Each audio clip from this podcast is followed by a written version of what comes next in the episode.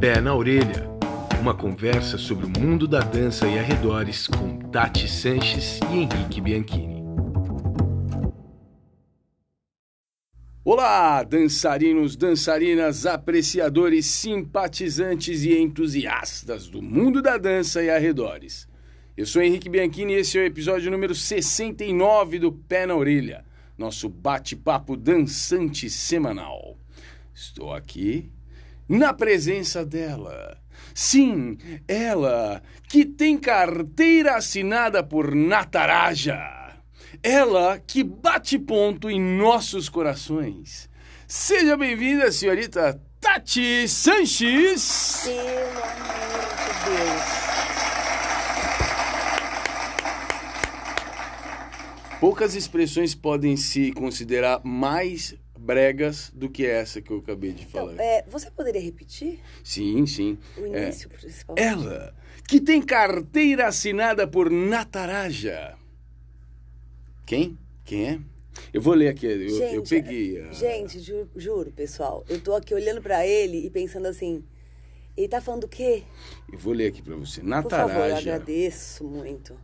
Nataraja ou Kuttatan. Não, Kuttan. Acho que deve ser isso. Ah, O Senhor da Dança é uma representação do deus hindu Shiva como o dançarino cósmico que realiza sua performance divina para destruir um universo fatigado e realizar os preparativos para o início do processo da criação por parte do deus Brahma. É ele que está assinando sua carteira. isso que eu... É isso. Só pra deixar isso aí. Tá? Ô, gente, gente, juro, eu, eu não vou falar apelido hoje, tá? Vamos sem apelido hoje. Não, pelo amor de Deus, que que é isso? Vai que isso aí dá até mal, mal, mal agouro. Eu vou mudar meu apelido, você me deu uma boa ideia. Estou aqui com ele hoje. Hum. Ele, que tem a carteira assinada por mim. Henrique Bianchini.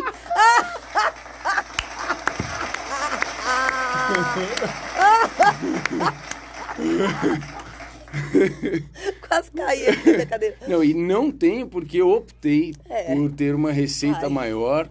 Ai, É, meu Deus, ele é um microempreendedor, Exato, gente. lembrando aí da sua, É, da sua live, da sua live de- do- dos 10 mil. Exatamente, não tem carteira assinada. Falei zoando. Ai, é adorei. bom que eu já guardo o apelido que eu tinha feito pro próximo episódio. Pessoal, Perfeito. maravilhoso. Sensacional. Finge que ele tem a carteira assinada por mim. Muito bem, bem-vindas, bem-vindos, bem-vindes vocês que estão aí conosco. Muito obrigado mais uma vez pela audiência, pela paciência de vocês.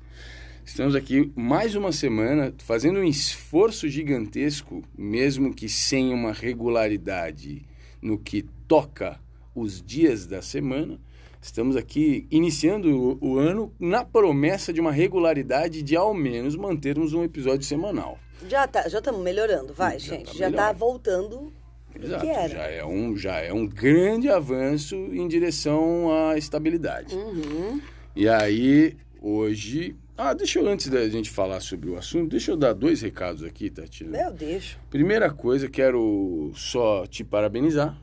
A mim? Sim, porque nós ultrapassamos, já faz alguns dias, mas eu esqueci de comentar isso. Nós ultrapassamos os 40 mil plays dos nossos episódios. Uh!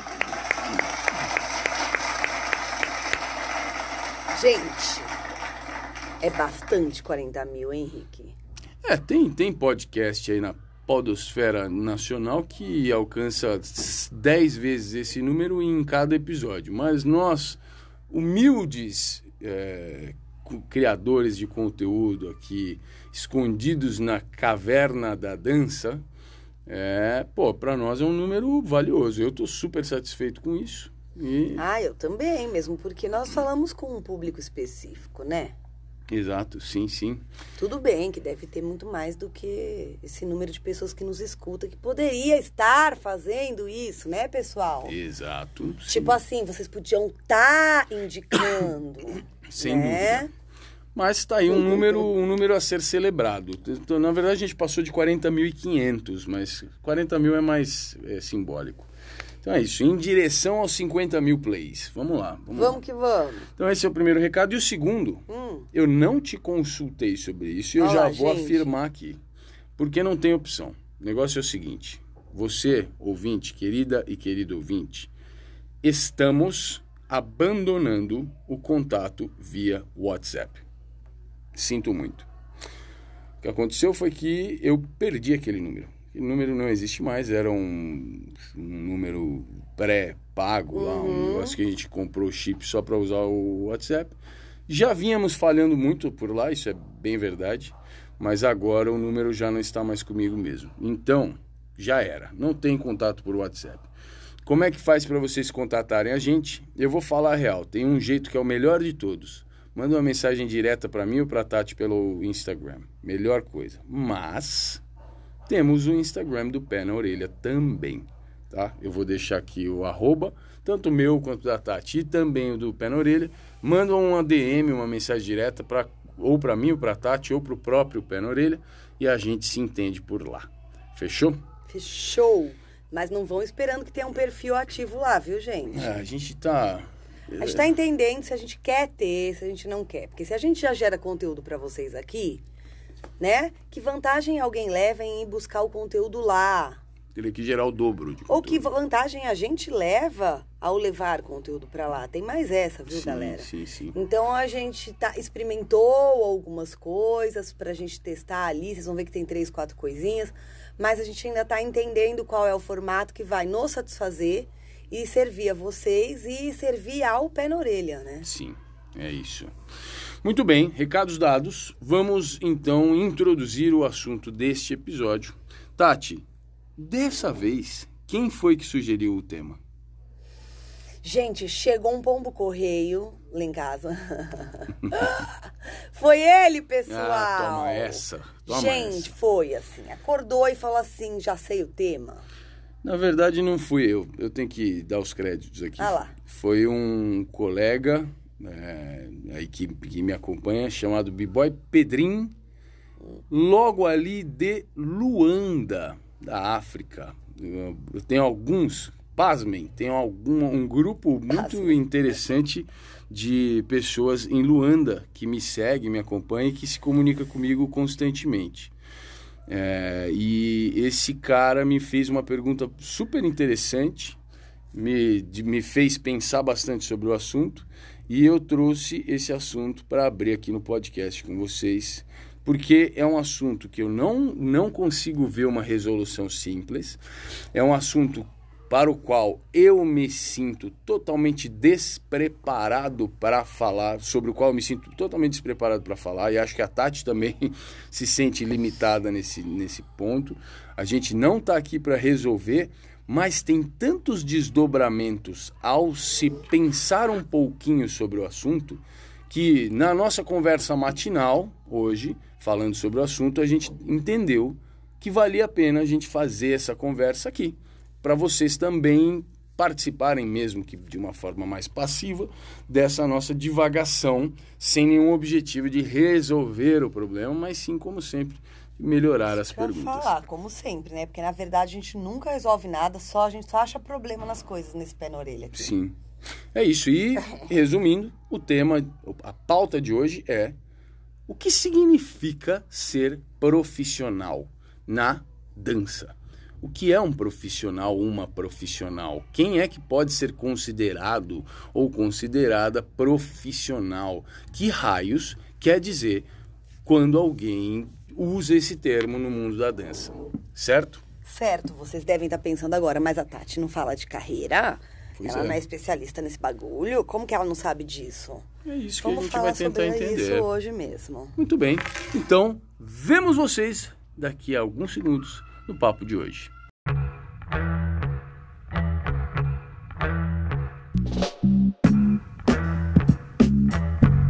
Papo de hoje. Eu acredito que um bom começo para a gente trocar essa ideia seria dar uma avaliada no que diz o oráculo mundial Google sobre a definição da palavra profissional.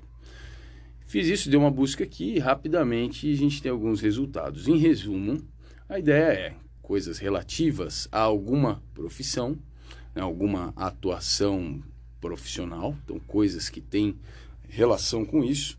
Ah, com trabalho.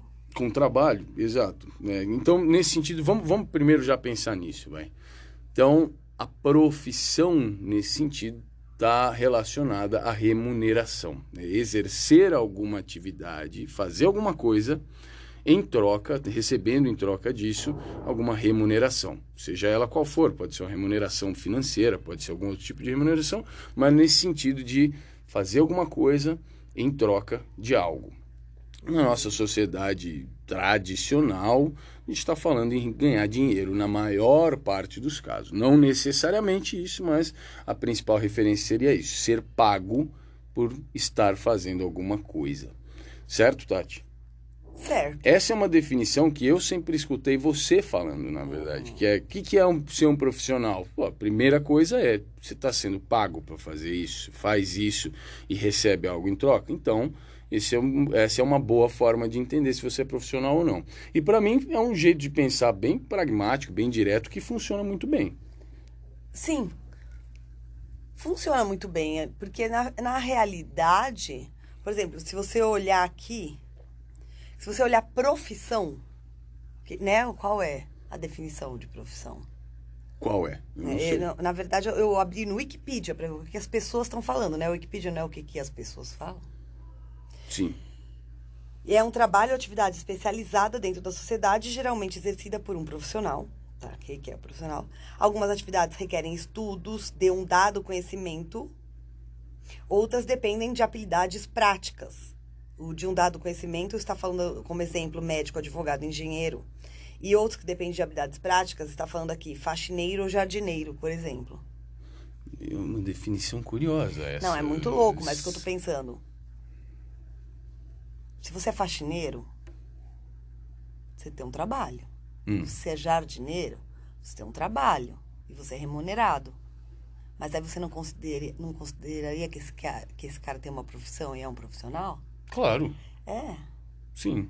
Então é isso, né? Não é necessariamente só o médico e o. Não, não, mas o que está falando é que algumas, algumas dependem de algum conhecimento e outras de alguma habilidade. É, não, essa parte realmente não faz nenhum sentido. É, não faz nenhum Eu sentido. Eu prestei atenção em outra coisa aqui. É, é. Mesmo porque o Wikipedia não é uma fonte que eu costumo constar, tá? Só pra avisar. Não gosto dele. Tá. Então, nós temos aí a primeira forma de pensar que é a remuneração. Se você recebe em troca algum tipo de remuneração, algum tipo de uh, pagamento, seja ele qual for, então esse é o primeiro caminho para pensar em profissão. E já uhum. abre, já abre para nós um monte de coisa para pensar sobre dança. Reserva essa ideia. Vamos para uma segunda ideia muito menos prática, muito menos direta e bastante subjetiva que é a ideia de ser profissional no sentido de exercer bem, com propriedade, com habilidade, com destreza, seja lá o que for que você faz. É, então, ah, por exemplo, aqui, deixa eu pegar um exemplo do próprio Google. Ah, isso, ah, não, isso aqui é outra coisa. Que dá caráter de profissão uh, ao que faz, que seja por praticá-lo sistematicamente e tal. Uh, então, alguém que faz bem, faz direito, seja lá o que, que for que, que estiver fazendo. Nesse sentido, a gente está falando de uma avaliação bastante subjetiva, difícil de sustentar, né? depende, que faz bem feito e sob qual aspecto ou quais aspectos, a partir de quais parâmetros e critérios, faz bem feito para quem, né? Então, existe essa forma de pensar sobre a palavra profissional, mas é, ela é muito frágil, é uma definição, uma avaliação muito frágil. Eu não acho que a gente deva usá-la como uma referência agora. Mas vamos deixá-la na manga.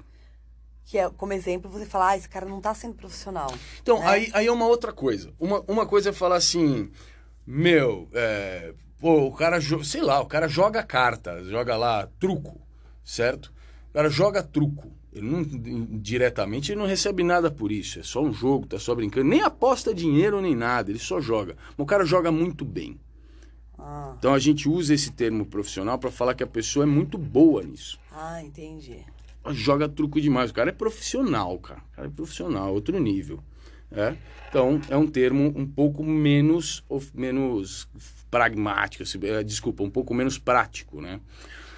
Uma terceira forma de entender o termo profissional é, aí sim, o quanto a pessoa é ética, o quanto a pessoa é, é dedicada, o quanto a pessoa é, é, Tem aqui algumas palavras.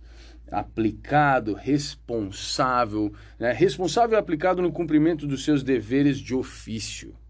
Né? E ele dá um exemplo aqui. Ele, quando eu falo ele, é aquele cara, o Google. Ele fala assim, porque o Google fala. Ele. e tá escrito assim, um exemplo. Esse ator é muito profissional. Né? No sentido de que, pô, esse ator é, é pontual, ele não falha nas, nas atribuições, é uma pessoa com quem você pode contar, que corresponde àquilo que foi acordado e tal, não sei o quê. Uma pessoa ética. É, acho que a palavra ética vem muito ligada a essa, a essa forma, né? De se, se Sim. definir uma, uma atuação assim. Certo. Então, é, aqui nós temos três ideias diferentes que nos ajudam a pensar sobre esses caminhos possíveis para avaliação do que seria um ou uma profissional no mundo da dança, por exemplo.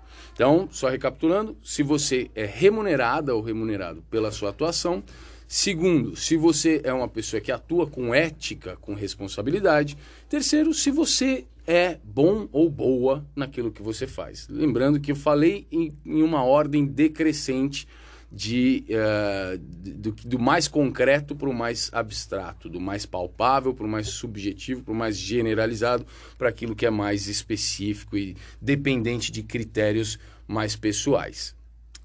Vamos começar pelo primeiro, pela primeira ideia, então. Se é ou não remunerado. Nesse caso, a avaliação de ser profissional ou não na dança é fácil de pensar, não é? Sim. Por quê? O critério é só um. Ué, é, só um. Receber dinheiro pra fazer alguma coisa. E aí não importa, né, Tati? Tipo, o que é que você faz na dança? Porque provavelmente você que está escutando, de vocês todos e todas que estão escutando, a maior parte de vocês estão pensando assim: ah, sim, a pessoa dá aula de dança e recebe lá o, salário por dar aula de dança, recebe por porcentagem, enfim, recebe, porque está dando aula de dança. Mas, obviamente, no mundo da dança, no mundo da atuação como trabalho re- remunerado na dança, não tem só dar aula. né? Então, assim, para todos os desdobramentos de atuações das que a gente chama de profissionais na dança, essas remuneradas, a gente tem a mesma relação. Você recebe algo em troca, lembrando que não precisa ser necessariamente dinheiro, você faz o que faz e recebe alguma con- contrapartida é, pela sua atuação, então, nesse caso, é profissional, certo? É, Então, É. a gente pode pensar aí, quem dança em uma companhia e recebe alguma contrapartida, de preferência dinheiro, né? A gente fica mais feliz, mas pode ser, por exemplo, quem dançava lá no programa Soul Train, que recebia uma história muito contada e bastante sustentada e apoiada por inúmeras pessoas que trabalharam lá. Quem dançava no Soul Train recebia ah, frango frito e refrigerante como pagamento, ainda que seja de uma de uma vergonha gigantesca, é uma contrapartida ridícula, muito muito horrível, mas é uma contrapartida que foi acordada e era entregue. Então, essas pessoas que dançavam no Soul Train eram dançarinas e dançarinos profissionais, ainda que com um salário medíocre, né? de Então, frango. de frango, exato. O Tyrone devia adorar, gente, porque ele amava frango frito. Coisa que ele mais amava. É verdade, né? Vai ver que é por isso. Mas é isso, quem dança numa companhia, quando a gente fala assim, ah, uma companhia profissional de dança. O que, que quer dizer uma companhia profissional? Quer dizer que eles dançam pra cacete? Não, não, não. Quer dizer que existe remuneração, Isso. que existe contrapartida, seja ela qual for, né? É, quem dá aula, obviamente. Quem dança, por exemplo, em shows, em, em musicais, em Show de cantor, videoclipe. boa, comerciais, a parte É. publicitária, Né? Você. Agora, não adianta, né? Quem, quem faz uma propaganda, puta, caiu na, no meu colo aí, fui fazer uma propaganda da Doriana fazendo um fuetê lá. Ganhou uma vez um negócio lá e pronto. Bom, nesse caso, não é uma, uma remuneração recorrente, né? Esse não é seu trabalho. Esse foi um trabalho que você desenvolveu. Ou, nos, nos termos contemporâneos da publicidade, foi um job. Pegou um job, né? E aí é, é isso. Então, é, essa é uma ideia razoável. Ah, vamos pensar aqui um extremo disso. E, por exemplo, quem decidiu, eu não vou falar quem vive disso, porque eu não sei se tem gente que vive disso, mas eu vou falar assim: quem decidiu tentar viver de ganhar batalhas. Tá? Ah, Eu não vou falar assim, quem vive de ganhar batalha, porque eu não sei se tem alguém que conseguiu, que Não, consegue fazer é isso. Eu acho, é, eu acho bastante improvável, mas eu acho que tem gente que tem essa ideia. Acho mesmo, que tem gente que tem essa ideia de que isso é, um- é uma carreira possível. ai, gente. Então vamos pensar essa pessoa que, pô, coleta lá os dados de todos os eventos online e presenciais no mundo pós-pandêmico, porque vai ter tudo que é presencial, mas também vai ter tudo que é online de batalha de todo jeito. Coleta os dados de todas as batalhas possíveis, aquelas estrangeiras que ele pode acessar com o mínimo de investimento, porque são online. Coleta tudo e todas as batalhas que, que são que tem premiação em grana e treina diariamente para isso, para participar de todas essas batalhas, tentando ganhar os prêmios em dinheiro para se manter desse jeito. Você consideraria essa pessoa um profissional da dança? Ai, não sei, gente. Isso- essa pergunta aí foi complicada. Vamos fingir, né, primeiro, pra gente conseguir pensar um pouco mais perto de alguma coisa que ajude. Vamos fingir que existe ou existirá um monte de batalha dando um prêmio muito alto a ponto de dar pra você viver, né? Porque a maioria não dá prêmio em dinheiro nenhum, gente. Ou dá 100 pila. 100 pila é o que o cara gastou pra ir lá. Né? Então, peraí, não existe essa realidade. Mas vamos lá, finge que sim, Henrique. Eu vou precisar comparar com outra coisa, porque eu nunca tinha pensado nisso que você falou agora. Claro que não, A eu tô gente aqui. inventa as coisas aqui na hora, gente. Me coloca numa situação. É, eu tô aqui para isso. Ah. Eu nem fiz a, a pergunta da maldade no começo do O programa. cara que joga ping-pong. Hum, Aí ele joga bem. A Certo. menina da série, do xadrez. do gambito da rainha. a menina da série do xadrez. Os gambitos da rainha. Certo. Então o cara joga bem ping-pong. Aí ele descobre que tem um campeonato lá no clube da esquina que vai dar 100 pila de coisa. Aí ele vai lá. Aí ele acha que go- gostou, foi legal, então ele vai procurar onde mais tem campeonato pra ele ganhar campeonato. E aí no outro ganha mil. Aí ele treina, aí ele vai, ele é profissional. É a mesma coisa, certo? Certo.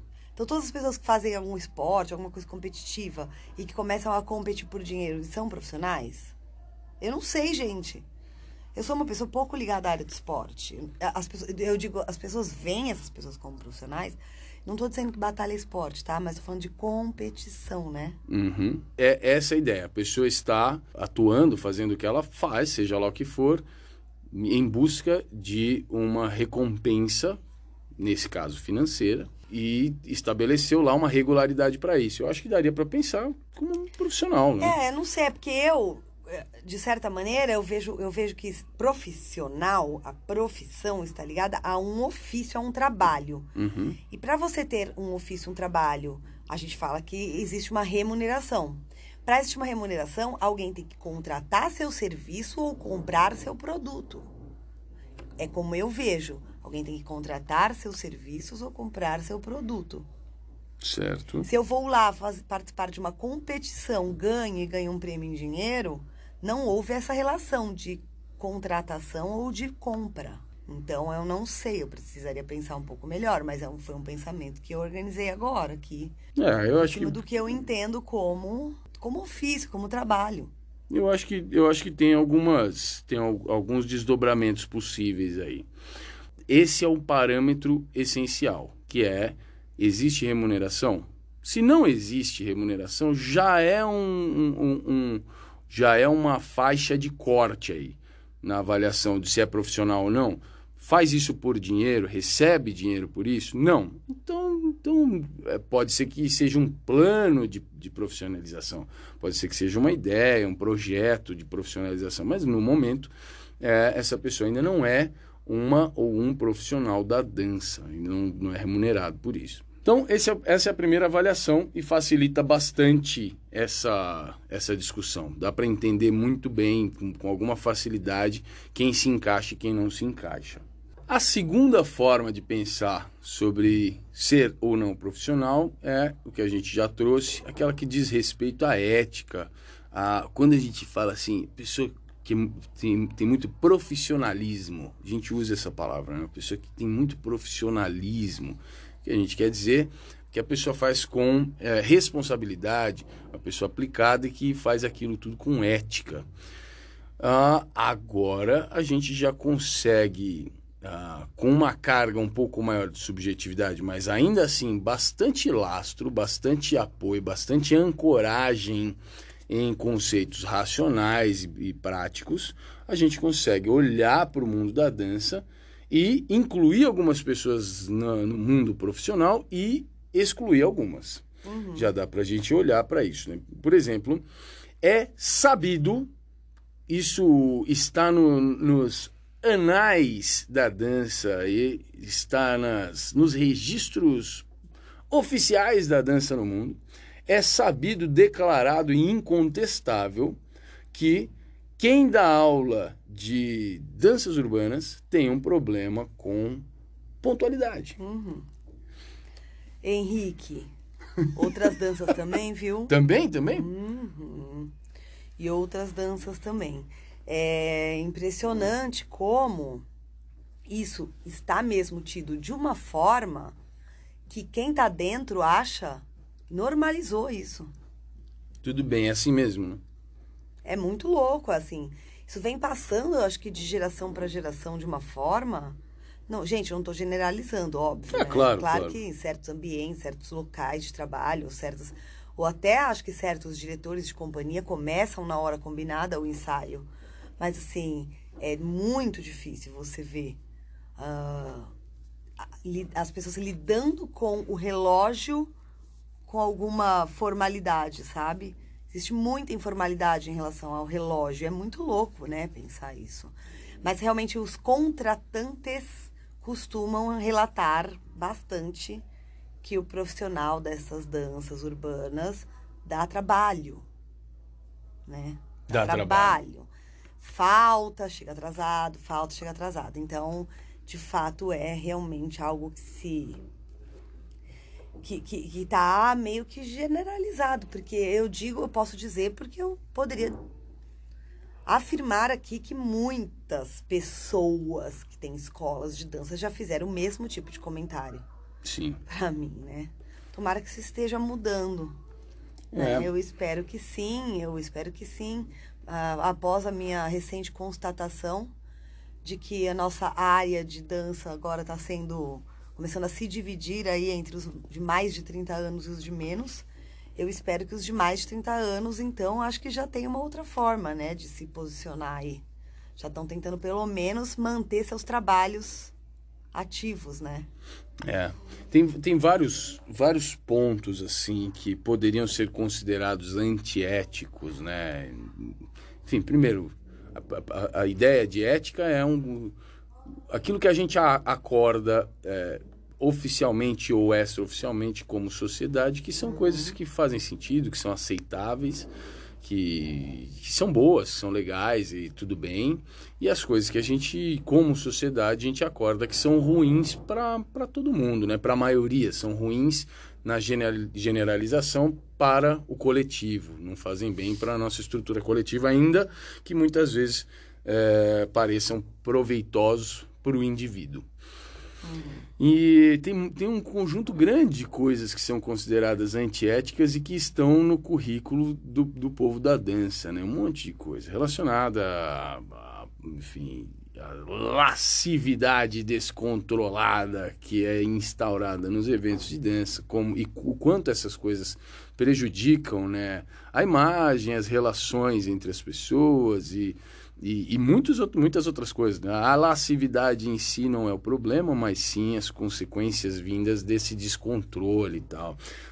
Pô, enfim, tem muita coisa ruim que acontece, que é considerada antiética, e que é, a gente não está aqui para avaliar isso, mas sim para falar sobre como a percepção dessas coisas, consideradas antiéticas, trazem então essa visão um pouco prática e um pouco subjetiva sobre quem é e quem não é profissional nessa área. Aí, e aí vale pensar assim, daria para formular uma frase do, no seguinte sentido, né? Tem uma pessoa lá que vai lá para um evento trabalhar, dar sua aula lá no evento e receber por isso. Ah, então essa pessoa é profissional da área da dança, ela faz isso em todos os eventos, tal, tem aí uma agenda regular de atuação remunerada, dando aulas de dança. Uhum. Mas essa pessoa em todos os eventos que ela passa, ela causa algum problema baseado em uma postura e atitude antiéticos. Então essa pessoa não é profissional. Então essa pessoa é um profissional que não é profissional. Veja só a, a, o, o, sentido dúbio dessa frase. Total. Né? Incrível. É um profissional, porque é no remunerado. sentido de remuneração. Mas. Não tem atitudes profissionais. Exatamente. O comportamento não é de profissional. Seria e, basicamente isso. Né? E, e, isso. Bom, Tati, isso existe? Se isso existe no meio da dança, Sim. diz? Existe, né? Muito. Muito. Agora, pensa o contrário. Não tô aqui para julgar, só. Pense o contrário. Uma pessoa que, por algum motivo, não é remunerada. Ela escolhe atuar com a dança apenas como uma, um hobby. Um hobby constante, regular. Um hobby levado a sério. Um hobby bastante valioso, importante para essa pessoa. Com, uh, e, e um hobby que é tratado de uma forma profissional. Então, a pessoa lida é, com as suas atuações. Ela eventualmente dança numa companhia, numa companhia lá, num grupo. Num grupo informal, né? Num, num grupo, grupo informal, informal, Mas ela corresponde com os horários, ela corresponde com as, o que se espera das, das, das atitudes e das responsabilidades. Ela participa. Ela, chega ela na horinha, Chega na falta. hora, exato. Então ela tem uma postura profissional. Uhum. Ela é muito profissional. Mas ela não é uma profissional da dança. Uhum. Então seria uma inversão da primeira ideia. E devo dizer que essa segunda possibilidade é muito, muito mais valiosa do que a primeira, tá? Só para deixar isso aí na para encucar a galera. Pois é. E aí você pode até enfiar aquela, aquela outra sua possibilidade do profissional nessa situação aí dessa, desse grupo amador, né? Aí tem o cara que não recebe, chega atrasado. Ah, meu Deus. Nos ensaios mas dança aí, pra cacete. quando tem uma hora que tem que fazer um solo, ele dança, aí alguém muito sem noção fala, nossa, ele é muito profissional. Exatamente. é, é isso aí. Então a gente tem a terceira variável, né? E vamos pensar nisso na dança. É isso. O que você é, que que faz? A pessoa dança. Dança bem? Dança bem. Então é profissional. Esse cara é profissional, meu. É, então... é de novo a, né, a, a comunicação, né? Exato. O nosso episódio da a banalização, a, a deturpação.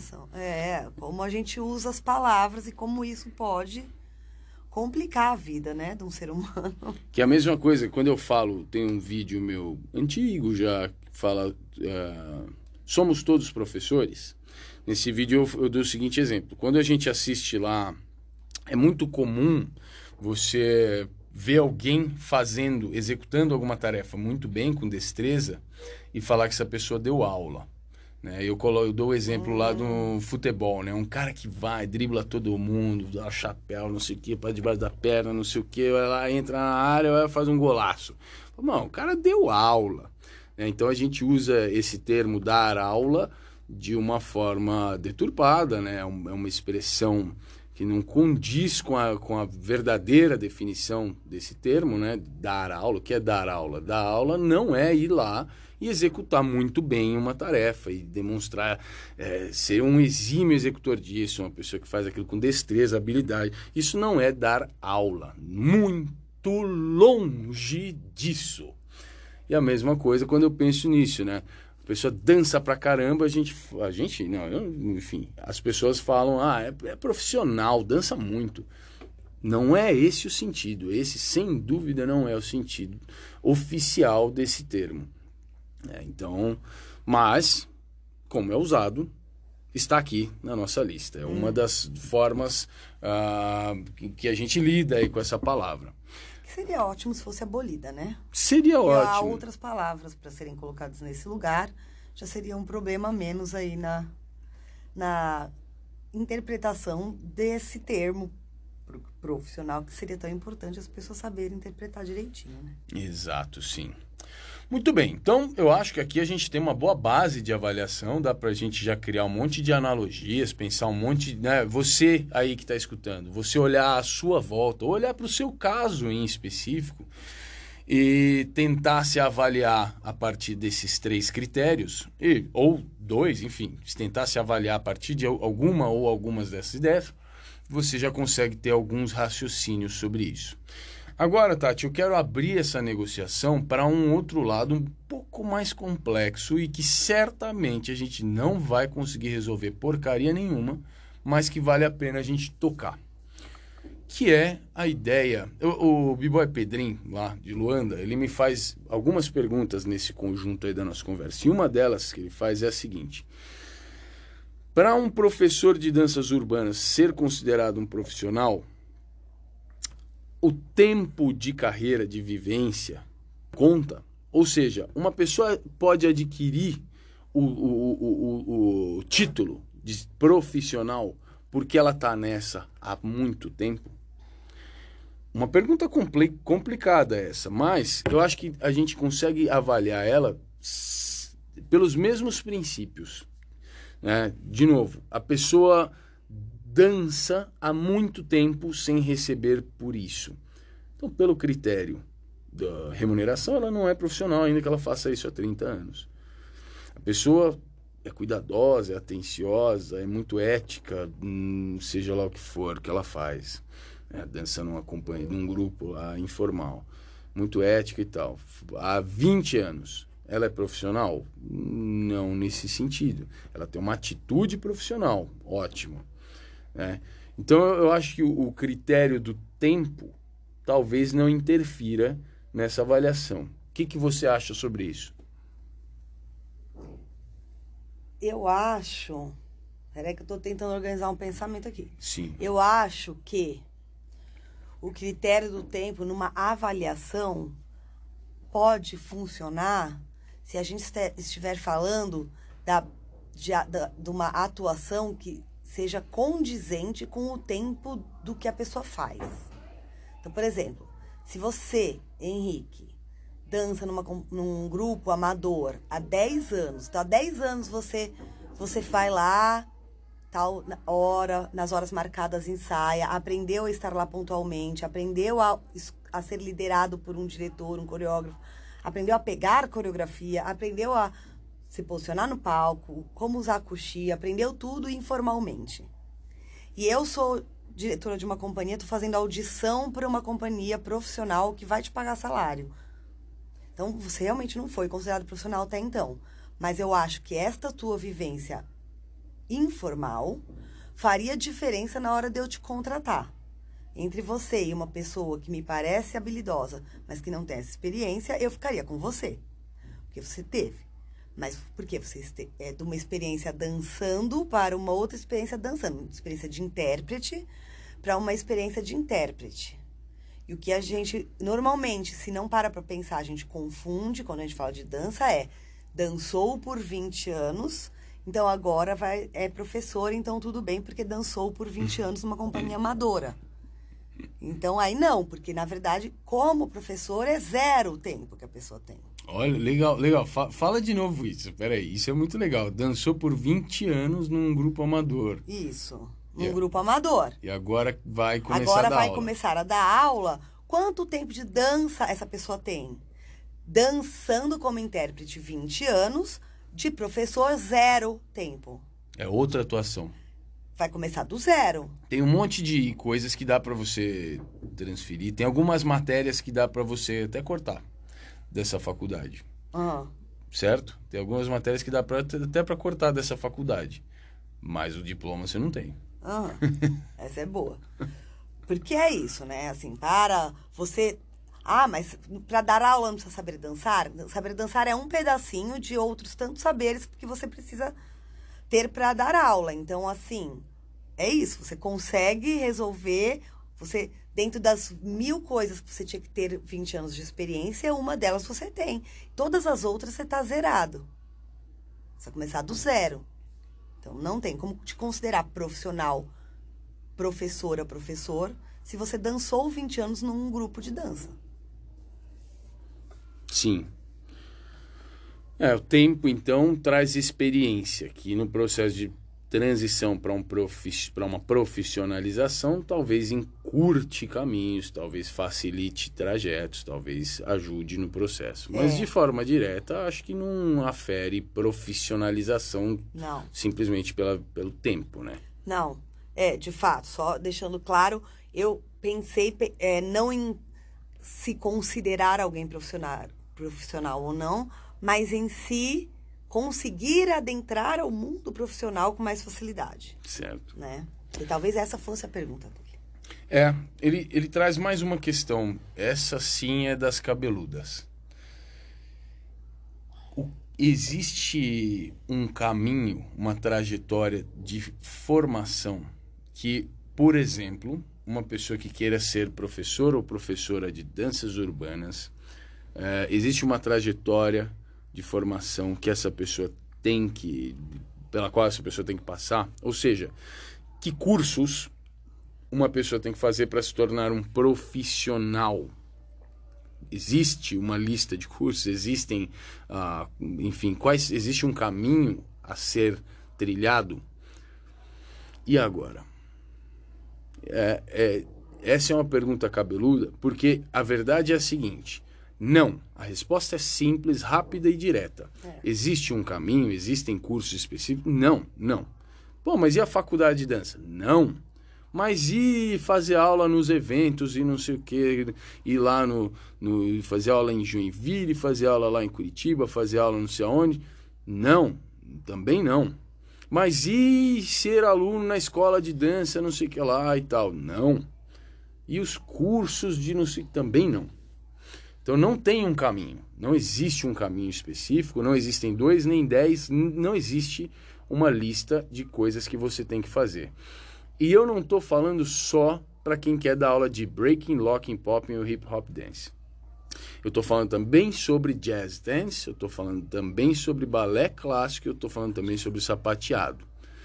Para para dança contemporânea, acho que até mais, né? Se duvidar, não tem um caminho específico. É, é óbvio que para cada uma dessas áreas, para cada uma dessas linguagens, para cada um desses universos, alguns caminhos são mais trilhados e em outras, uh, outros caminhos são mais trilhados, diferentes e tal. Sem dúvida existem trajetos, né? tem, no inglês tem um termo que é... Uh, the, uh, como é que é? Putz, sei lá, é the beaten road, beat, eu não sei, não lembro agora, mas é aquele trajeto que de tanto que passaram naquele lugar, não cresce mais grama, sabe? Hum.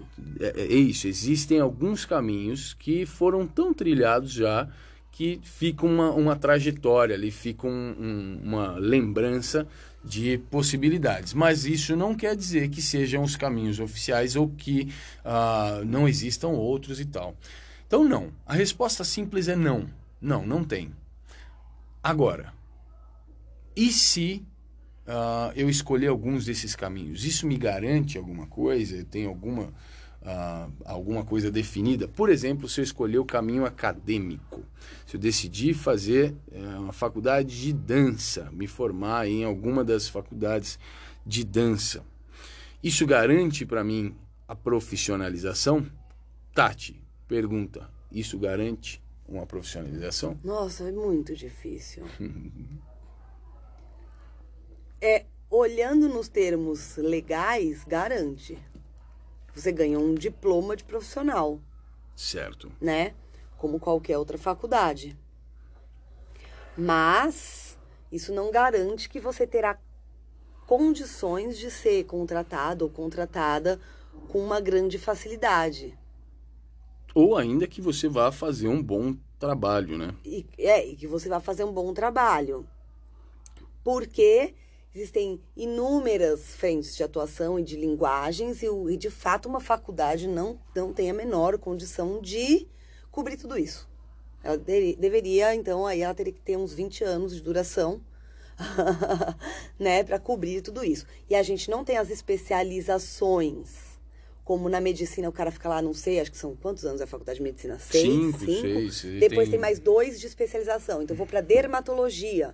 Então, se a gente conseguisse chegar num lugar assim, onde a gente tem uma base, né? E depois a gente vai para a especialização, talvez a gente conseguisse chegar num lugar mais interessante para a gente poder resolver isso.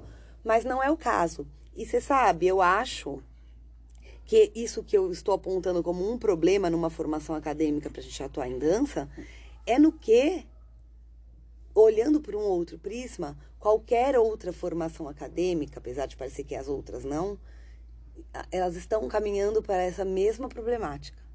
Porque hoje em dia não se valoriza no mercado de trabalho diploma como se valorizava antes. Sim. Hoje se entende que experiência diferencial, vivência e uma série de outras características são, imprescindíveis ao lado do tal do diploma, que para algumas profissões sim deve existir. Mas ou, há algumas já que o diploma realmente ele já nem área da, na área da publicidade ninguém nem liga mais para diploma, né? Então o máximo que você consegue com o diploma é um estágio que é abrir uma portinha para você entrar em algum lugar e mostrar que você tem todos esses, todas essas características. Mas uma pessoa que não tem diploma hoje tá dentro de uma área da publicidade, tá, tá tem uma série de áreas aí que onde as pessoas trabalham já sem os tais os diplomas, que então já se pensa, será que eu devo fazer essa faculdade? Ou será que eu devo trilhar outro caminho mesmo querendo atuar nessa área? Faz sim. sentido o que eu estou falando? Sim, sem dúvida. Então, é, ainda que a gente tenha, em algum momento, um, um processo acadêmico que fale que a gente é profissional dessa área, vamos supor, o menino é b-boy. Cada vez mais o mundo vai caminhar para a gente precisar ter outras vivências, outras formações, um conjunto uh, de características para ser considerado um bom profissional. Agora, formalmente, você ter um diploma de uma faculdade disse que você é um profissional dessa área. Você, é? você é formado em educação física, certo? Certo. Você teve aula de judô? Não. Você teve, eu tive. Você teve aula de natação? Tive. Teve, né? Tive. Você saiu de lá formada com diploma, né? Uhum. Você pode dar aula de natação hoje em dia, não pode? Então, posso. E você sabe nadar direito, assim? Com... Saberia. Ah, você sabe nadar, né? Ah, eu sei nadar e eu sou estudante de didática. Então, desculpa aqui, mas eu vou dizer para você que porque eu estudo didática, se eu ficar dois meses estudando, eu posso dar aula de natação. É. Mas eu não tenho a prática. Eu vou fazer todas as cagadas do mundo até eu entender qual que é a melhor opção das coisas acontecerem. Mas eu não posso dar aula de judô, porque eu não faço a menor ideia nem como começa o judô. Eu, tive, eu tive judô na faculdade, acho que um semestre, talvez até dois. Rapaz do céu. Meu, não dá, eu não posso dar aula de quase nada, gente, que das coisas da faculdade. É. Vocês acham que eu posso dar aula de basquete, vôlei? Vocês, vocês, têm que tentar me ver um dia com uma bola jogando. Agora, eu, Agora eu, eu tenho um diploma. Eu, eu, posso enganar um contratante. É. é. eu, eu antes, de, antes de trazer aqui um dado importante, eu quero falar mais uma coisa só para jogar lenha na fogueira. Só para jogar fogo na jogar fogo na fogueira eu, nesses 22 anos de atuação na dança, 22, acho que é isso, 22 anos de atuação na dança, em nenhum momento da minha carreira me foi pedido um, o meu diploma. Em nenhum momento. Eu acho que nunca me perguntaram sobre a minha formação, a não ser em, em entrevistas. Não entrevista de emprego, estou falando entrevista dessa. Vamos fazer uma live, quero saber mais sobre você, sabe? Essas coisas. Só aí que me perguntam. E aí, Henrique, qual é a sua formação? Uhum. Agora, para emprego, para, enfim, para é, validar a minha atuação, em nenhum momento perguntaram se eu me formei, qual é a história. Enfim, então isso é um dado importante. Agora eu não quero ser mal compreendido e para que nós não sejamos mal, mal compreendidos, eu quero que você volte lá no episódio 8 e no episódio 9. Isso. Falando de 17 de junho de 2019, aquele mundo pré-pandêmico, aquele mundo da inocência. Eu era feliz e não sabia, aquela história toda. Nós temos dois episódios seguidos falando sobre a formação acadêmica e a dança, tá? Para que a gente não seja uh, mal, mal compreendido aqui, como se a gente estivesse falando que a formação acadêmica não é importante, não é valiosa. Muito pelo contrário. Tanto eu quanto a Tati defendemos uhum. o valor e a importância de uma formação acadêmica. Só que tem um, um adendo nessa frase uma importância e o valor de uma formação acadêmica, seja ela qual for. Porque o ambiente acadêmico é que é valioso. Não necessariamente o seu diploma, quando você recebe, para quem vai lidar com dança, eu estou falando, tá? Quando você estuda dança, é, o fato da faculdade ser de dança é que vai validar a sua atuação. Ou por ser educação física, agora sim isso vai validar. Eventualmente é uma faculdade de pedagogia que você vai fazer, eventualmente é uma faculdade de publicidade, seja lá o que for. Todas essas áreas têm grandes valores para a formação de um indivíduo que vai eventualmente se tornar um, profissional, uma profissional, tá? Então, não nos entendam mal. Essa é a ideia. Episódios 8 e 9. Mas é isso, tem esse, esse respaldo burocrático do diploma para se entender como um profissional ou uma profissional. E ainda assim a gente esbarra novamente na, nos parâmetros iniciais da nossa conversa. Você tem uma formação profissional, ótimo. Você atua profissionalmente? Não. Você não é um profissional da área. Você tem uma formação profissional. Você poderia fazer uso disso. Pelo menos é assim que eu entendo. Ou, ou a pessoa é um profissional de qualquer forma, assim, fez a faculdade e é um profissional dessa área. Não sei. Não, acho que é uma formação acadêmica e após, né, que na, nas profissões mais médicos, advogados, essas que não tem mesmo como você não atuar sem, né, mas te, como é que eu diria, técnicas. É, é isso, enfim, não tem como. É, existem algumas profissões que não tem como, né, Henrique? Nem... Não, não, não tem, não tem como. É são super regulamentadas também e tudo mais. Quando a pessoa termina a faculdade, aí que ela vai iniciar a vida profissional, porque ela tem a, o tal do, da permissão para iniciar sua vida profissional, que é a formação acadêmica, né? Sim. Onde é que, onde é que a gente entra em conflito, então? Né? Por que que, por exemplo, sei lá, um cirurgião teve que passar pela, pela formação profissional antes de atuar como um profissional e na dança é possível que você não tenha uma formação acadêmica profissionalizante e ainda assim se torne um profissional da área. Onde é que a gente entra em conflito aí? Onde é que, onde é que dá ruído nessa história? Por que, que é tão diferente? Bom, eventualmente um professor de dança, cara, tem atribuições de altíssimo risco ali, né? A gente lida com, com, com coisas extremamente complexas e tal. Entra em conflito principalmente porque a, a, o cara que é um cirurgião cardíaco lá e tal, como é que chama isso? É um sei lá como é que chama a pessoa que faz isso. Não. Chama médico que corta o peito, que abre o coração. Ai, Esse cirurgião cardíaco tá cirurgião bonito, cardíaco. Tá Essa pessoa lida com saberes que são extremamente concretos ali. É, a, a, a aorta, a aorta está no mesmo lugar para todas as pessoas que têm uma conformação tradicional de, de corpo. Conformação é, que, que a maior parte das pessoas tem, a aorta está no mesmo lugar. Como ela funciona? Funciona do mesmo jeito para a grande maioria das pessoas. Existe uma generalização possível. Então esse estudo que é, ele é possível, esse estudo é possível justamente porque existe essa generaliza generalização. Quando a gente fala. Ai, desculpa. Diga. E por que a, o médico que corta o peito, Sim. o cirurgião cardíaco, a ele foi oferecida uma especialização exatamente na área do coração, né? Certo. Porque o cirurgião de pé não sabe fazer cirurgião de coração, cirurgia de coração. Né? Certo, sim. Então, existem o, o, o curso da a medicina, ela é toda dividida em pequenas especializações que vão muito a fundo, né?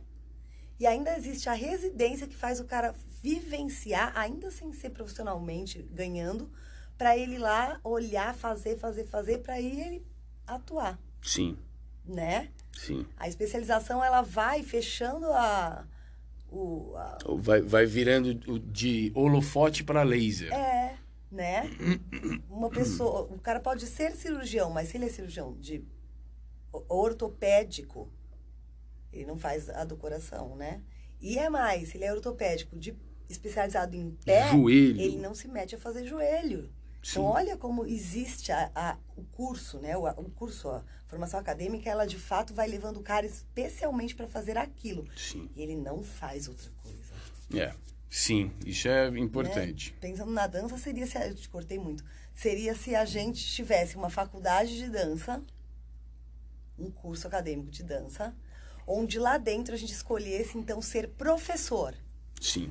Mas aí eu escolho ser professora de para crianças. Aí eu vou. Não, primeiro você escolhe ser professora. Né? Você escolhe jazz dance. Para ah, quê? Para é, ser professora. É. E aí para dar aula para quem? É que eu ia chegar no jazz dance lá no final, mas de qualquer jeito é isso, né? Você vai fechando, vai fechando, vai fechando e aí você chega lá. Eu me formei em dança, a minha especialização é jazz dance para crianças. Então, essa vai ser a minha área de pesquisa, a minha área de atuação. Quando eu chego com o diploma, a pessoa fala assim: nossa, eu quero contratar uma pessoa especializada em jazz dance para crianças. Essa pessoa não vai saber dar aula para adultos, né? É, interessante. Nossa, seria bonito, né? Seria legal pra caramba. Então, existem várias diferenças, meu. Existem várias diferenças e que eu não estou falando que isso é negativo, tá? Que na dança a gente não se especialize. Não, é isso. É só diferente. Né? E existe essa ampla gama de possíveis atuações, existem interesses diferentes aí e, obviamente, a ideia de que não é tudo igual, não, é, não existe uma reincidência é, oficial, como, por exemplo, o posicionamento do coração no corpo humano. É, são casos muito raros em que o coração não vai estar naquele mesmo lugar. E para a dança a gente não lida com uma regularidade desse tipo. O que a gente tem como regularidade, ainda razoável, são dados históricos. É isso. Agora, na prática, na execução, no, na, na, pesquisa, no desenvolvimento, é, é, tudo vivo, é tudo se transformando o tempo inteiro. Então é difícil você. É difícil não, é quase impossível você engessar um conhecimento por tempo demais e tratar todas as pessoas que querem estudar isso com o mesmo conhecimento, com os mesmos dados, por, sei lá, duas turmas diferentes de uma faculdade de dança não podem ter o mesmo o mesmo conteúdo 100%. São quatro anos de diferença de uma para outra. Puta, em quatro anos a dança já se transformou. Principalmente a dança vernacular, né, que lida com a cultura uh, e, e, que segue andando junto com o desenvolvimento da cultura. Enfim, então, o que, que tudo isso quer dizer? Isso quer dizer o seguinte: o título de profissional por um caminho acadêmico não resolve toda a ideia da profissionalização. Esse é, o, esse é um ponto importante né, para a gente trazer aqui para a história. Não é o, o diploma que vai te transformar num profissional. Você tem o título da profissionalização. Uhum. Algumas pessoas podem te entender como um profissional da área, algumas pessoas podem te entender não. É, aí acho que é uma questão burocrática só. Mas na real, na, na prática mesmo, aqueles critérios iniciais continuam sendo muito fortes. Se você atua de verdade nisso e é remunerado por isso, e se você tem uma, uma atuação ética, uma atuação feita é, com, com responsabilidade. Puta que assunto difícil, hein, Tati? Gente, é muito difícil é muito difícil. Eu acho, Henrique, que para cada linguagem, né, existem suas particularidades. Eu acho que para cada ambiente existem suas particularidades, sabe? Então é muito difícil a gente generalizar ou acho que quem está nos ouvindo, acho que o legal é trazer esses, esses questionamentos aí para a tua área, né, de atuação. Porque o que a gente acaba de constatar, que a gente já sabia, mas a, trazer aqui à tona, é que existem muitas especificidades na atuação da dança, Sim. né? E, e dentro de cada ambiente, é, é, né, até, até para você falar que ah, essa pessoa é profissional, ou seja, ela é ética. Existem as questões éticas relacionadas à nossa atuação em sociedade no mundo em geral, e existem as expectativas de, de comportamento relacionadas a um ambiente, Sim. né? Então, se, devem existir nas escolas é, bem especializadas de balé, tradicionais. Eu nunca convivi de- muito dentro desse ambiente, né? Então, devem existir alguns códigos de ética que já foram, né? Ah, como é que fala? Instituídos ali culturalmente, que a gente não conhece. Sim. Não, e eu fico pensando, por exemplo, existem escolas em que a ideia do select group, por exemplo, o select group é parte dos procedimentos comuns, rotineiros. E existem ambientes em que você colocar algum dois terços da turma de lado para um terço dançar e ser filmado e aparecer nas redes sociais seria uma conduta extremamente antiética. Então também depende de contextualização, né? Total. É, sim. O que isso tudo quer dizer, minha gente, é o seguinte: assim como informado antes de começar, a gente não faz ideia de onde é que fecha essa história, não temos a menor condição de trazermos alguma resposta. Mas eu tenho certeza que com esses questionamentos que a gente levantou, a tua cabeça agora está fervilhando e tentando se avaliar nesse meio a partir de todos esses critérios possíveis e tentando fazer alguma noção do mundo à sua volta, o mundo da dança em que você atua e dentro do qual você se insere. Posso dar uma, uma sugestão? A sugestão é a seguinte: busque a formação acadêmica sempre que possível. E eu não estou falando de faculdade só, tá? Eu estou falando. te- existem, existem inúmeras outras, outras formas de você estudar, mas a formação acadêmica eu acho sempre valiosa. A gente já discutiu isso aqui inúmeras vezes. E não precisa necessariamente ser uma faculdade de dança. Né? Eh, Isso eu acho que é até uma dádiva para nós, o fato de a gente não precisar desse diploma específico para atuar.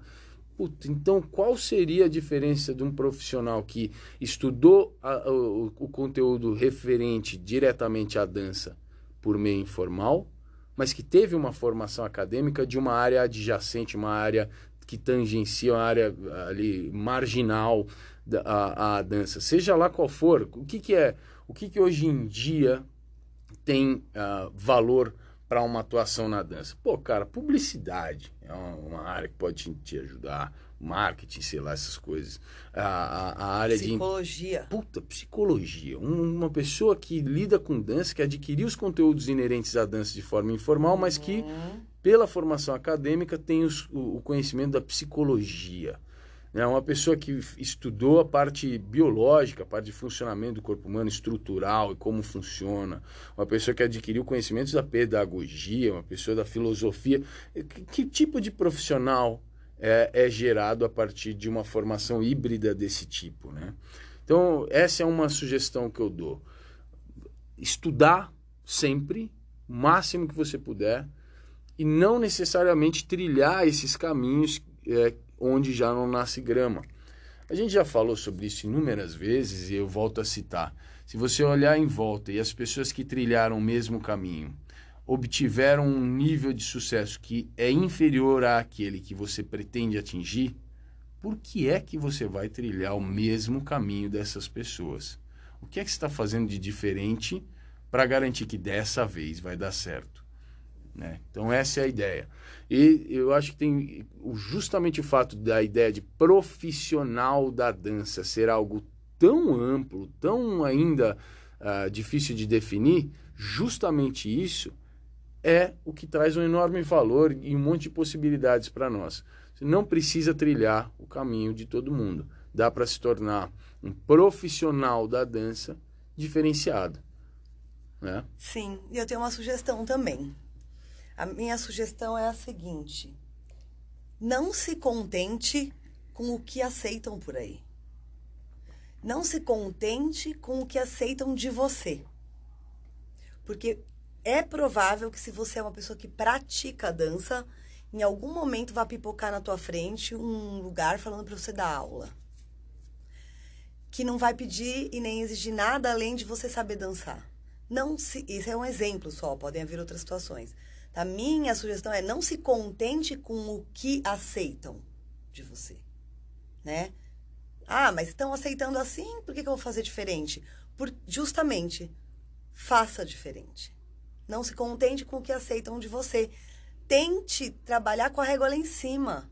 Tente trabalhar como se em algum momento fosse, fossem passar uma grande peneira e só ficariam as pessoas que têm mais experiência, mais estudo, mais conhecimento, mais formação. Porque pode ser que um dia essa peneira passe. Ou pode ser que um dia você almeje um trabalho e que nesse lugar a peneira seja essa. Sim. Então não se contente, porque depois, se um dia você quiser um trabalho em um lugar onde a peneira seja essa, talvez seja tarde demais. Até Sim. você adquirir tudo isso, não vai dar tempo. De você vai perder uma oportunidade. Então não se contente. Muito bem. Tati, finalizamos aqui nosso papo de hoje. Tem merchan, hein? Uhum. Tem merchan. Vamos pra lá.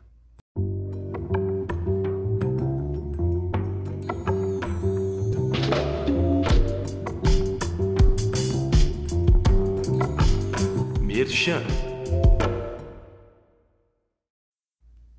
Para você que está escutando antes do dia 25 de janeiro, os cursos de janeiro da Casa da Dança estão indo para a segunda semana. Eles foram divididos em semanas, programações semanais. Então, dia 25 de janeiro, a gente começa uma nova jornadinha de quatro dias, cursos curtos de quatro dias, é, voltados para pessoas que dançam, outros voltados para pessoas que vão começar ou estão começando, é, divididos por faixa etária e ainda divididos por formatos. Temos os presenciais, mas também temos os virtuais.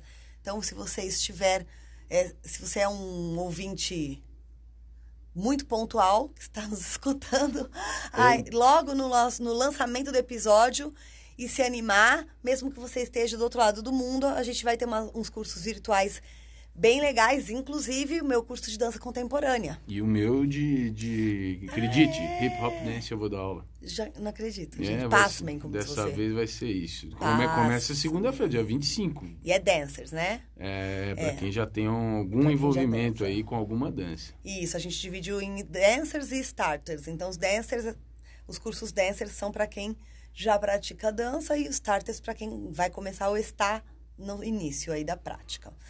Uh, Vou deixar o link na descrição. Por favor. E, gente, qualquer dúvida também, vocês sabem que dá para acessar a gente, como o Henrique falou lá no começo, né? Por DM no Instagram. É... Mentoria de carreira em grupo? Mentoria de carreira em grupo e as individuais.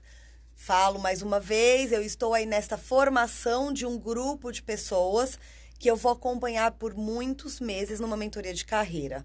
Vai, ser, vai funcionar em grupo, para otimizar tempo e o dinheiro dos participantes, de forma que todos os assuntos que são comuns e que em todas as mentorias individuais que eu já dei, eu pude constatar que existem algumas temáticas que são comuns, isso a gente faz em grupo, diminui o meu tempo de trabalho, o que diminui o custo de quem está participando. E aí, a, além disso, desses momentos em grupo, que otimizam, não só otimizam, mas também facilitam a troca, que eu acredito sempre que troca é muito importante, né? Conhecer a experiência do outro, ouvir as dificuldades do outro, trocar, perceber que o outro tem as mesmas questões que as suas. Eu acho que isso é riquíssimo. A gente não se sente sozinho.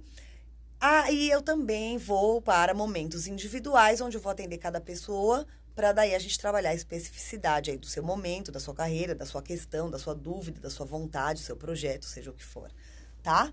Eu estou desenhando isso, então as pessoas estão me procurando, e eu estou dizendo, vou deixar você aqui na minha lista, já já eu te encaixo em algum lugar, deixa eu desenhar isso direitinho para eu fazer de uma forma que valha a pena para todo mundo, tá? E por último, o meu curso de gestão para escolas de dança, na sua versão virtual, vai acontecer agora em fevereiro. Você que tem escola de dança, estúdio de dança, há pouco tempo, há muito tempo, ou que pretende abrir o teu negócio, essa é uma boa oportunidade. A gente vai estudar por 18 horas, fora o tempo dedicado às trocas, às conversas, às, às tirações de dúvida. É muito conteúdo, eu passo por todos os aspectos de uma escola. E se você já tem escola, eu acho que é uma forma de você fazer um check-up em tudo, é, dedicar um tempo só a pensar tua escola e descobrir aí se tem alguma área para a qual você está precisando se dedicar um pouco mais, ou dedicar mais estudos, ou talvez ter um profissional te ajudando. E para você que vai começar, você não começa com alguma área descoberta. Você tem uma noção de tudo e você vai conseguir perceber falhas mais facilmente antes, de, antes que isso se torne um grande problema ou até um prejuízo para você tá? Tudo isso vai estar tá aí na descrição e vocês podem nos procurar. Esse de gestão eu tô com poucas vagas, já preenchi uma série delas, tá bom? Não é uma jogada de marketing, é verdadeinha verdadeira, porque o grupo não é extenso para que eu possa de fato estabelecer uma troca com as pessoas. Não é uma palestra, né? É um curso de verdade, tá bom? Deixa eu falar uma coisa. Deixa. A gente não preparou isso, mas eu quero falar. Ah. Nós vamos fazer um Class Masters virtual. Pasmem. Pasmem. Puta merda, tá? A gente não preparou essa, mas eu vou, vou largar aqui. Gente, a gente, esse pé na orelha tá aqui pra isso, gente. A gente vai fazer um Class Masters virtual. Se você não sabe o que é Class Masters, é um curso que eu e a Tati temos desde 2004 gente. Desde 2004, que retornou em 2019, que é um curso para aperfeiçoamento para professores de dança, né, voltados principalmente aí para as danças urbanas.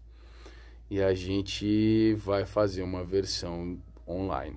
Relutamos muito porque a gente não havia encontrado um formato legal até então, mas agora a gente chegou no formato que é que funciona, que vai dar certo, que vai trazer e vai entregar é, tudo aquilo que é tão valioso no curso tradicional presencial. Não tem uma data oficial, mas tudo indica que vai acontecer durante o mês de março. Por que é que eu estou falando isso aqui agora, então, já que não tem nada definido? Porque é o seguinte: ia ter uma turma em julho de 2020 e, obviamente, não teve por conta da pandemia. E algumas das pessoas que estavam inscritas para a turma de julho de 2020 mantiveram a inscrição para a próxima edição, que então será essa virtual. O que isso quer dizer? Quer dizer que já temos metade das vagas preenchidas. Então, se você tiver afim de saber mais sobre o Classmaster, se tiver afim de participar, desse aperfeiçoamento. São acho que 80 horas de vivência. É um bagulho meio sem noção. Se você estiver afim, manda uma mensagem para mim ou para Tati para a gente começar a juntar essas pessoas. Não tem divulgação ainda, tá?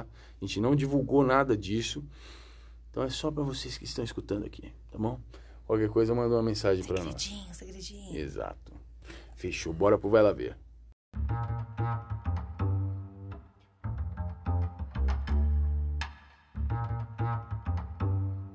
Vai lá ver.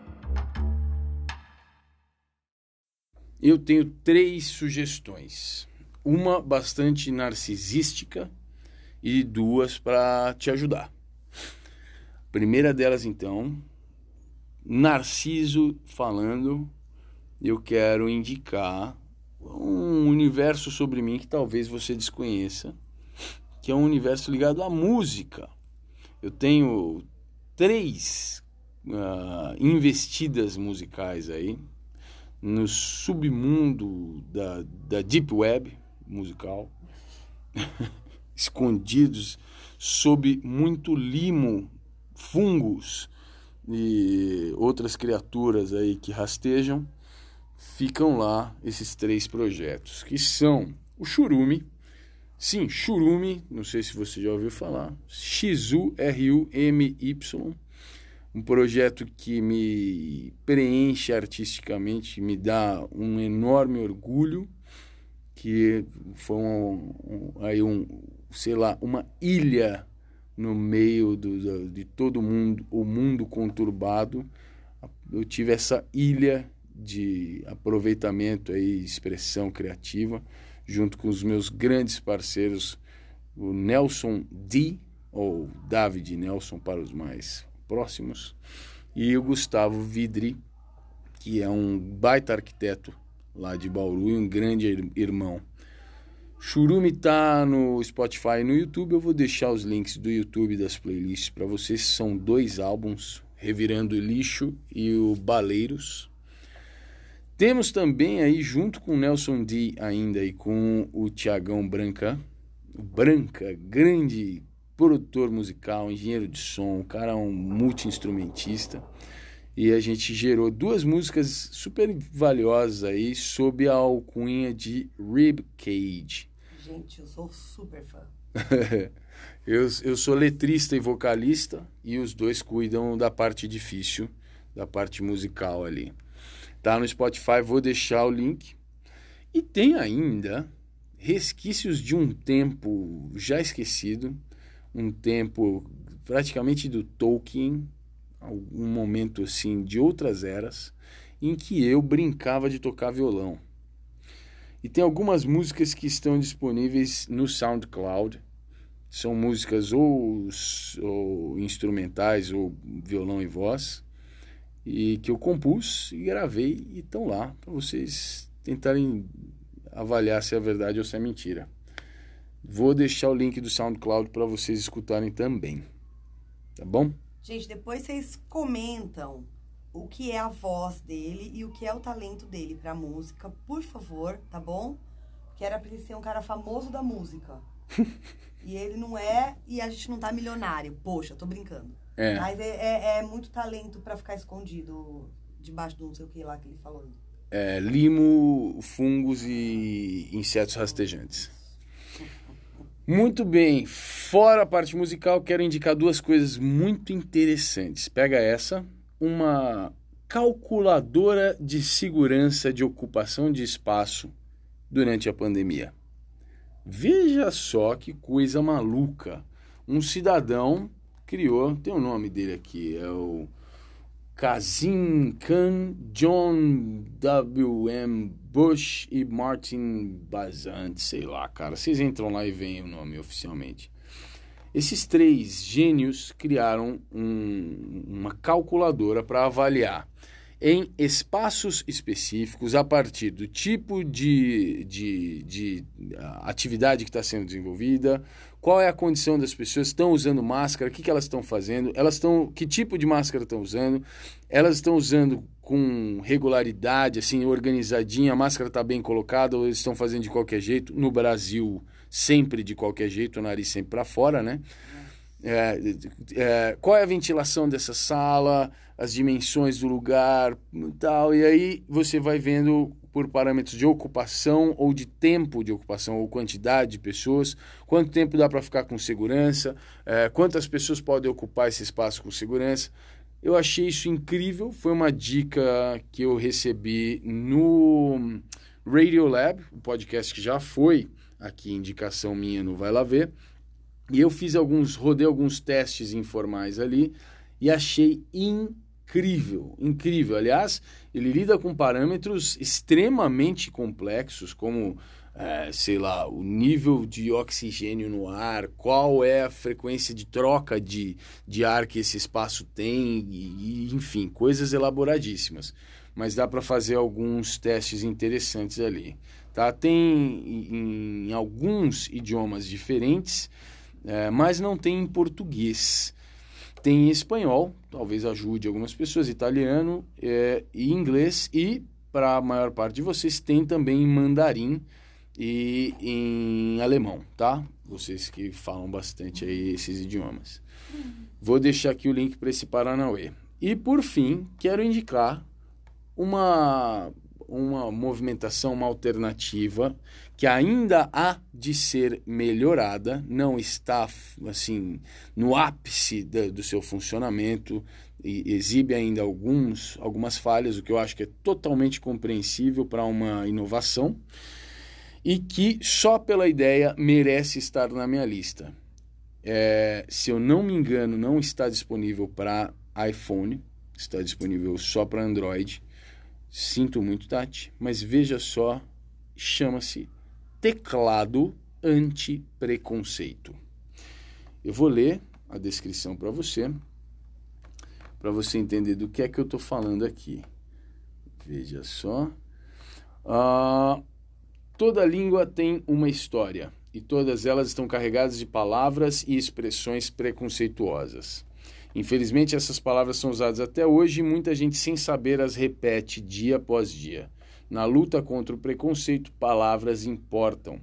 Antipreconceito é um teclado da Globo Condé Nest para o sistema Android que identifica centenas de palavras preconceituosas e sugere sinônimos mais apropriados toda vez que uma dessas palavras é digitada. Eles dão alguns exemplos aqui, Tati. Por exemplo, se você está escrevendo, escrevendo um texto e por acaso escreve assim, ah, não sei o que lá, você pra, não, não faz isso, senão você vai judiar de mim. Judiar é um termo pejorativo que está ligado aos judeus. E aí o teclado, por exemplo, te indica maltratar. Que legal. Né? Sim. Gente, você, isso é você, ele dá outros exemplos. Quando a palavra digitada for, por exemplo, marica, um termo pejorativo, o teclado irá sugerir gay ou homossexual.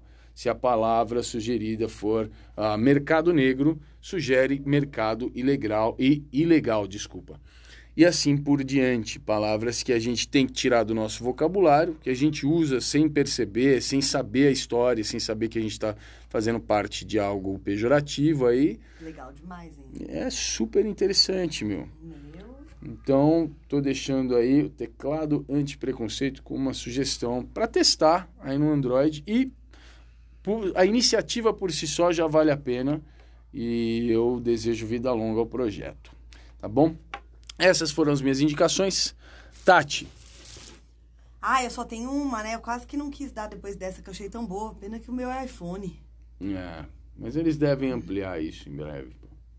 Gente, eu vou ser muito específica. Eu vou indicar um episódio de um podcast. Gente. Sim.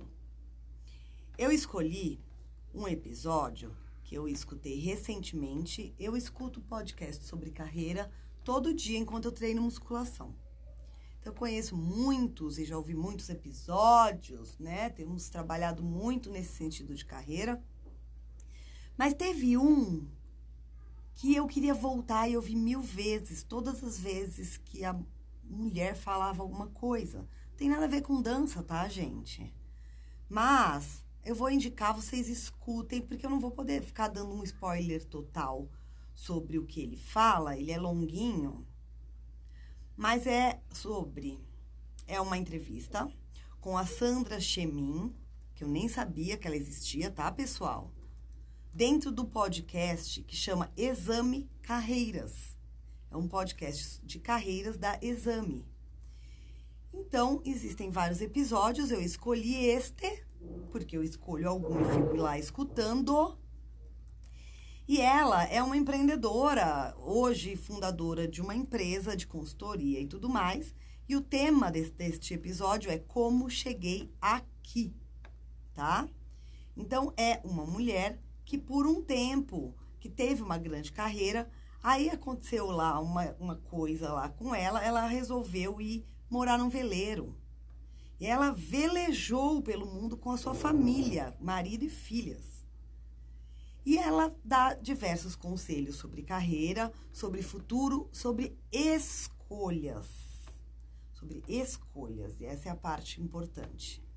E tem muitas horas em que ela faz aí umas referências, umas comparações, não sei se essa é a palavra, com o velejar, com o estar ali no meio do mar e coisas que acontecem. Eu achei muito especial esse episódio. Olha que eu escuto muitas coisas, muitas entrevistas. Então eu decidi separar para trazer para vocês, tá bom? Super legal, já achei que já tá aqui na Tá descrição. lá. É muito legal mesmo, é gostoso de escutar. Eu pretendo escutar de novo. E é só, É isso? é só isso. Bom, sucesso, hein, cara? Mandamos bem nas nossas sugestões dessa vez. Uhum. Muito bem, Tati. Então, feito isso, só nos resta uma coisa. Sim? Uma hashtag. Eu tenho. Episódio Profissa. Pra mim, fechou então. Episódio Profissa. episódio profissa é a hashtag da semana. Se você teve a resiliência e a atitude profissional de nos acompanhar até esse momento e teve aí alguma vontade de fazer alguma postagem em redes sociais, por favor, faça uso da hashtag episódio profissa. Só, é só para a gente saber que você aguentou. Tá bom? Então, por essa semana é isso. Aguardamos aí vocês nas redes sociais. Esperamos que vocês continuem conosco. E nos falamos pelo Instagram. Lembrando então, o WhatsApp caiu. O WhatsApp caiu para nós, deu caiu. ruim.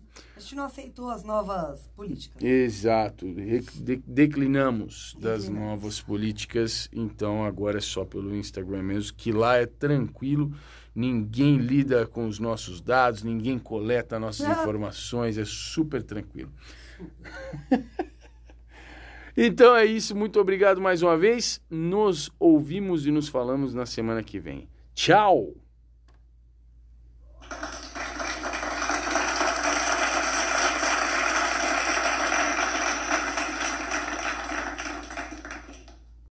Oi, galera da dança!